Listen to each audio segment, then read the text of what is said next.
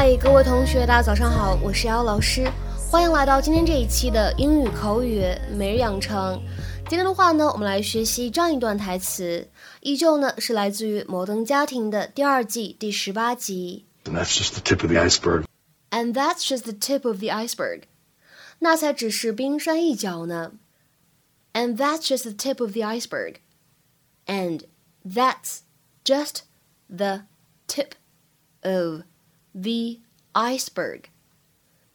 在整段话当中呢，我们注意一下这样的几处发音技巧。首先，and 和 that 出现在一起，会有一个不完全失去爆破的现象。And that's，and that's 然后呢，just the 出现在一起，有一个不完全失去爆破。Just the，just the。另外，tip of 出现在一起呢，可以做一个连读。tip of，tip of。再来看一下末尾这个定冠词它的发音。由于最后这个单词 iceberg 它是以元音来开头的，所以呢，这里定冠词我们应该读成重读的形式，读成 the。And that's just the tip of the iceberg. Gloria, now listen, I know that you're upset with me about that concert thing, and rightfully so.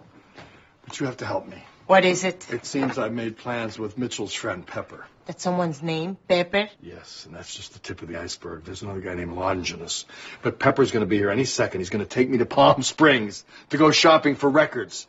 Now, when he gets here, can you pretend there's some kind of an emergency? Can you do that, please? AJ! I, I think you have to take me now to the hospital. My head is in pain.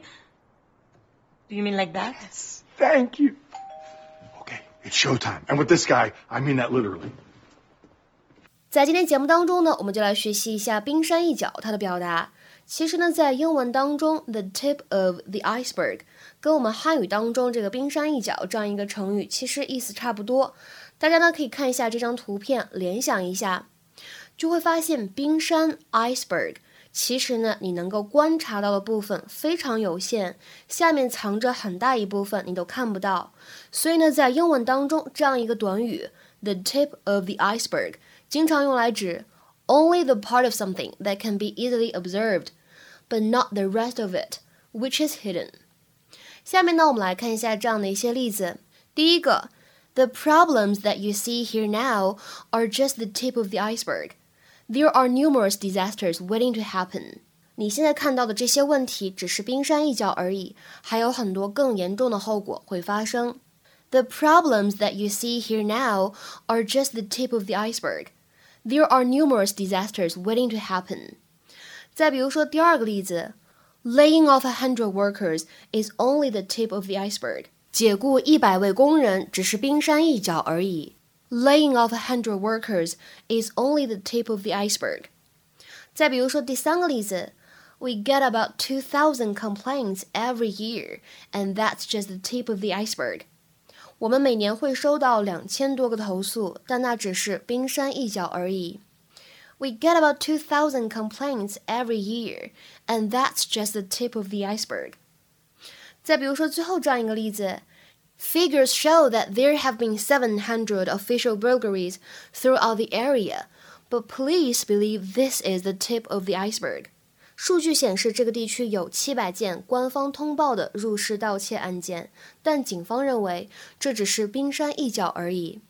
Figures show that there have been 700 official burglaries throughout the area, but police believe this is the tip of the iceberg. 有的时候呢，我们在日常生活当中也会在 iceberg 之前呢加上一个形容词去修饰它，以用来表明是哪一类的事物。比如说啊，我们假设一个场景，我们正在讨论一位才华横溢的作曲家。那么来看一下这个句子什么意思？These songs are just the tip of the creative iceberg。这些歌曲才只是他刚刚开始展露创作才华的作品而已。These songs are just the tip of the creative iceberg。今天的话呢，请各位同学尝试翻译下面这样一个句子，并留言在文章的留言区。I'm afraid that these few reported cases of the disease might only be the tip of the iceberg.